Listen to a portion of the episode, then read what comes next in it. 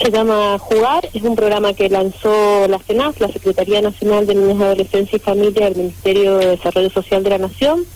y tiene que ver con un programa nacional del derecho al juego. Eh, hace un ratito terminamos el primer encuentro aquí en San Rafael de todas aquellas personas que serían efectoras de este programa aquí en el sur. San Rafael es el único municipio de Cuyo, así que la verdad es que para nosotros, y nosotros es un gran orgullo ser parte de este programa. Veníamos trabajando ya en San Rafael sobre el derecho al juego porque mm, el poder pensar el juego es fundamental, es pensar en el desarrollo saludable de los niños y las niñas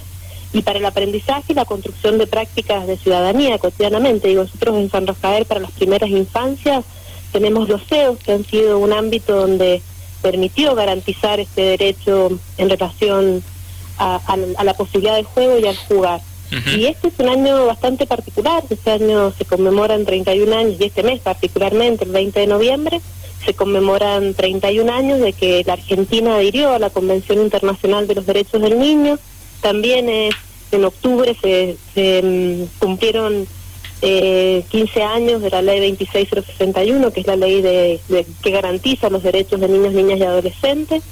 Y en este marco de pandemia consideramos que era fundamental volver a trabajar sobre esto y darle mayor este, consistencia a este programa particularmente porque mm, los espacios públicos que San Rafael tiene tan bonitos, digo, sus plazas, el parque, eh, los espacios donde niños y niñas circulan, adolescentes, las pistas de skate,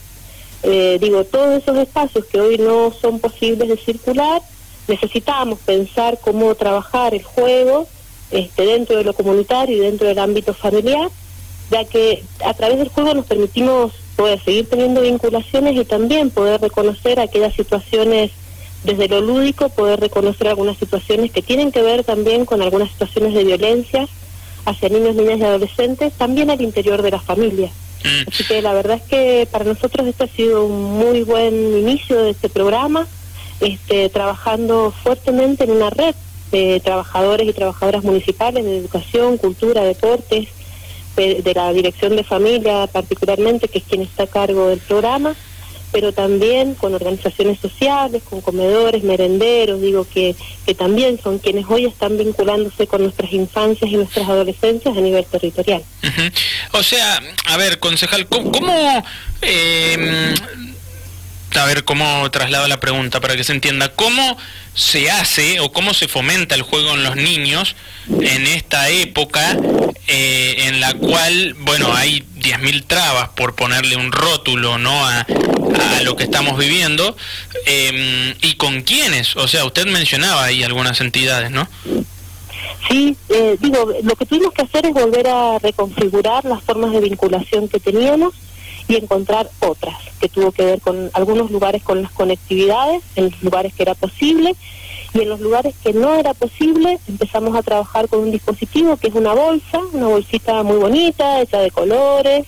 en la cual se incluían distintos juegos, juguetes y elementos para poder vincularse con familia, con algunos teléfonos, alguna información específica en relación a situaciones de violencia, qué hacer en relación a situaciones donde la salud mental a veces flaquea en el interior de las familias, donde hacer preguntas en relación a las crianzas. Esas bolsitas particularmente tenían masas, títeres, banderines, eh, una bolsa con juguetes,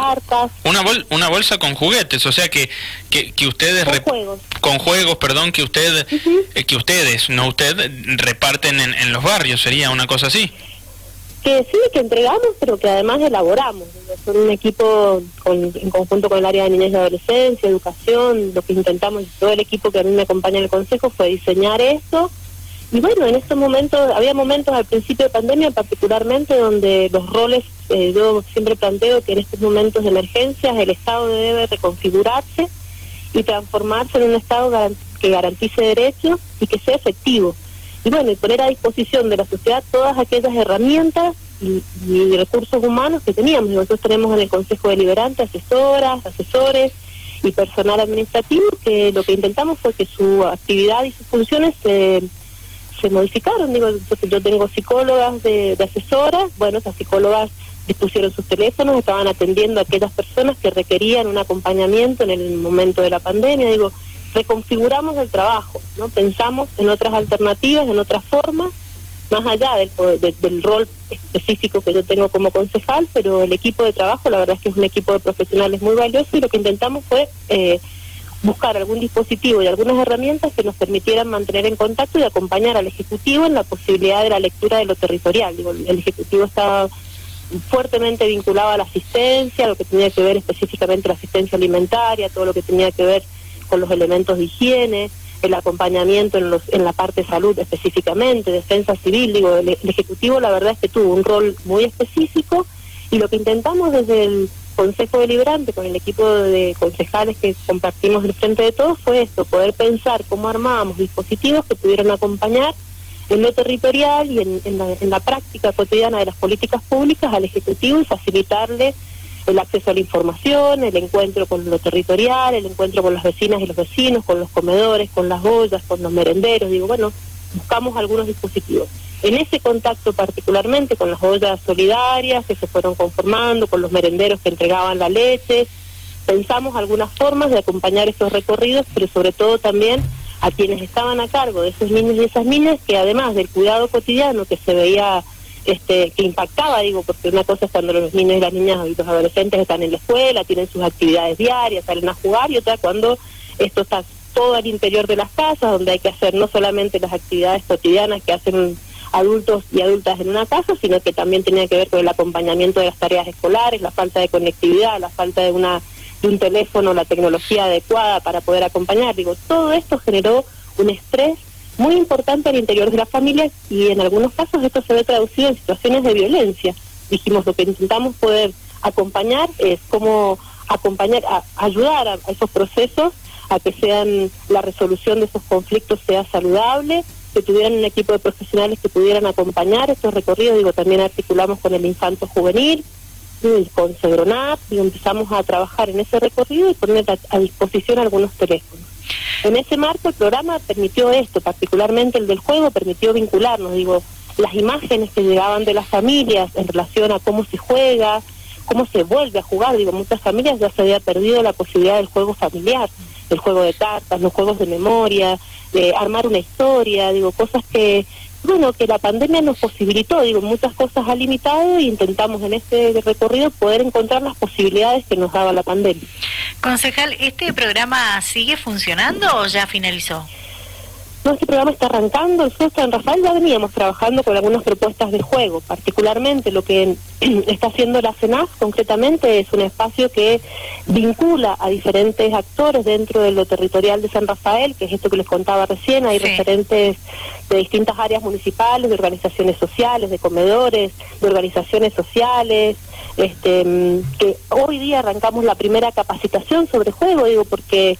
el jugar no es cualquier juego, el jugar tiene que ver con un juego que no replique las violencias, que no replique ganador y perdedor, que no replique que si no tienes capacidad te quedas afuera, digo, no, nosotros pensamos en un juego cooperativo, en un juego que incluya, en un juego que no replique la, los, los modelos sociales de del que es bueno está y el que es malo queda afuera, digo, como poder pensar en un proyecto de juegos desde el, desde el cooperativismo, desde el poder tener una mirada con perspectiva de género, digo, que garantice derechos, que, que todos ganan en la posibilidad de este encuentro. Este eh, hoy día se hizo el primer espacio de formación, éramos aproximadamente unas 90 personas que participamos de aquí de San Rafael, y arranca nuestro primer encuentro. Estos son cuatro encuentros de formación técnica y teórica en relación a la capacidad de juego, el jugar, los juguetes, digo, también los juegos. Eh, y después de esto, a partir de eso, tenemos que elaborar el proyecto de San Rafael, que es lo que estamos empezando a pensar ahora. Nos dejan una herramienta que es concretamente un diagnóstico participativo que hay que entregar antes de la semana que viene. Digo, los tiempos son bastante rápidos, somos muchas y muchos en San Rafael, o sea que el crear acuerdos en esto nos exige desde la virtualidad mucho tiempo. Y bueno, en ese recorrido vamos pensando cuál es el proyecto de San Rafael. San Rafael ya tiene algunos proyectos, digo, hace un tiempito atrás este, articulamos con la Dirección de Educación del municipio 26 juegotecas, ludotecas, cosotecas, digo, cada, cada CEOS le ha puesto algún nombre en particular de acuerdo a sus funciones y esto garantiza el derecho al juego en las primeras infancias. Eh, ¿Cuándo, ¿cuándo es el primer encuentro, concejal? ¿El primer encuentro cuándo es? ¿Cuándo? Fue hoy día, fue como Ah. hace un ratito, desde Bien. las 13.30 hasta las 15.30 estuvimos en el encuentro, el próximo es el miércoles que viene. ¿Y, y cualquiera puede participar? ¿Cualquiera puede participar? Eh, estaba destinado a personas que ya venían trabajando de alguna Ah. manera en relación a esto. Lo sabe, o sea, la gente que, que puede integrar esto lo sabe, a eso me refiero. Sí, sí, ya, sí, sí, estuvimos hoy participando, ya son, hoy participamos 90, digo, de, de todos esos ámbitos que les comentaba recién. De todas maneras, el material va a quedar aquí en San Rafael. Este, seguramente estaremos compartiendo parte de ese material para quien le interese, porque la idea es que esto no quede acotado solamente a este grupo, sino también, digo, cuando nosotros pensamos el derecho al juego, lo pensamos en la posibilidad de, de formación también, y eso tenía que ver con una diplomatura que estábamos trabajando con el Instituto de Educación Física y la Universidad Nacional de Cuyo, que no se pudo dar porque particularmente una diplomatura de recreación requiere mucha mucho encuentro, mucho juego y bueno, nos agarró pandemia, así que eso no pudo ser, pero bueno, estamos pensando en otros ámbitos de formación este que podamos compartir también abiertos en estos marcos, estas charlas virtuales que estamos trabajando desde el Consejo, así que también se va a abrir esta posibilidad que quienes no sean parte en esta primera etapa puedan participar después. Bien. Bien, Andrea Matacota, concejal del PJ, con ella estamos. Cambiando de tema, ¿no? Cambiando de tema, concejal, le quería consultar em, relacionado, bueno, al, al COVID, ¿no? Y es indudable la consulta también por la realidad que se está viviendo en San Rafael. ¿Cómo están pensando desde el Consejo Deliberante eh, trabajar en el día después, ¿no? En, en el mañana, en el día que la pandemia termine y todo vuelva a la normalidad. Sí, eh, en realidad no solamente en el mañana, digo, vamos, hace unos días presentamos un proyecto de pedirle al gobierno provincial que adhiera a las consideraciones relativas a la rehabilitación de, de, de COVID, del brote de COVID, que ha mm, emitido la Organización Panamericana de la Salud y la Organización Mundial de la Salud, particularmente porque hemos visto, digo, todo... ¿Qué pide el proyecto, perdón? ¿Qué pide el proyecto? Que el gobierno provincial adhiera a esas consideraciones y que y creo que la, la diputada mm, creo no la diputada Paponet presentó un proyecto carne un programa de rehabilitación en relación a, mm, al tratamiento al post tratamiento covid digo Mm. los pacientes que han atravesado las situaciones de covid necesitan una rehabilitación porque particularmente el hecho de, de- de las consecuencias que tiene el uso de los respiradores y- o los periodos prolongados de inmovilización y de reposo en cama deja secuelas. Mm. Digo, aquellos que hemos tenido, aquellos que hemos tenido la posibilidad de compartir con algunas personas que han tenido este COVID, sabemos que después han quedado muy débiles, que sus músculos están, que tienen un cansancio, una fatiga este, prolongada durante cualquier actividad, este, hay deterioro de las funciones pulmonares, hay debilitamiento muscular, digo, hay cuadros de confusiones, deficiencias cognitivas, algunos trastornos que tienen que ver con las dificultades para comunicarse, este, o, o de disfagia en la, en la garganta, toda la zona del aparato respiratorio superior, trastornos de salud mental, digo, apoyo psicosocial. Este, el otro día le, le escuchaba un, un video de un psicólogo conocido aquí de San Rafael que él planteaba lo costoso que había sido desde, desde la salud mental, desde lo que genera, los miedos, las incertidumbres que esto genera. Digo, quienes tienen obra social ese tratamiento lo van a poder hacer, pero quienes no tengan obra social, la verdad es que requiere un acompañamiento este, para poder hacer una rehabilitación que acompañe estos cuadros que, que quedan secuelas complejas, digo, ¿no? Entonces, en ese marco la idea es que los centros de rehabilitación que están, están, digo, y, y- se utilizan habitualmente para todas las personas que hacen su rehabilitación, ya sea por una discapacidad, por un accidente, por alguna enfermedad preexistente. Lo que sería necesario es poder pensar cómo acompañamos a aquellas personas este, que han atravesado el COVID y que esto ha dejado secuelas en su salud. Ujú. Bien, perfecto. Bueno, hace poco me acuerdo que hablamos con usted de un- una iniciativa referida a la gestión menstrual también, ¿no? Em, que proponía, si quiere, brevemente repase en lo que constaba, así lo dice usted y no nosotros, pero la pregunta es que, qué pasó con eso, con esa idea. Eh, el proyecto está aprobado en San Rafael, se está trabajando desde el Ejecutivo, digo, ya está en licitación una de las compras, de las primeras compras de, de- de elementos de gestión menstrual, lo que garantiza es es garantizar a, a las personas menstruantes la posibilidad del acceso igualitario a los elementos de gestión menstrual. Yo siempre planteo que en los sectores populares, y a veces nos cuesta poder pensarlo, hay muchas mujeres que utilizan trapos, utilizan trapos que no están en condiciones, eh, que la verdad es que a veces por cuestiones de salud esto es complejo y bueno, en estos momentos de pandemia, en una familia donde hay cuatro mujeres, el costo mensual que tiene que ver con, con la utilización de elementos de gestión menstrual es un costo elevado. Mm. Particularmente este, este proyecto en San Rafael fue votado por unanimidad, está en ejecución, estamos trabajando sobre eso, no solamente en la compra desde el municipio de los elementos de gestión menstrual, sino en la consolidación de cooperativas que puedan elaborar y fabricar estas toallitas particularmente, también este, apósitos y pañales para los niños y niñas también, este, a través de cooperativas de mujeres que puedan fabricar estos elementos. Digo, no solamente es una cuestión de asistencia, sino también la posibilidad de muchas mujeres de poder acceder a esto desde la práctica cooperativa. En Mendoza ya hace, desde el 2018 está presentado el proyecto. Lo que estábamos pidiendo particularmente en este momento es que se le dé continuidad al proyecto provincial porque acompaña el trabajo que harían los municipios. Digo, hace unos días también salió el proyecto en el municipio de Maipú, creo que fue presentado por una, mm,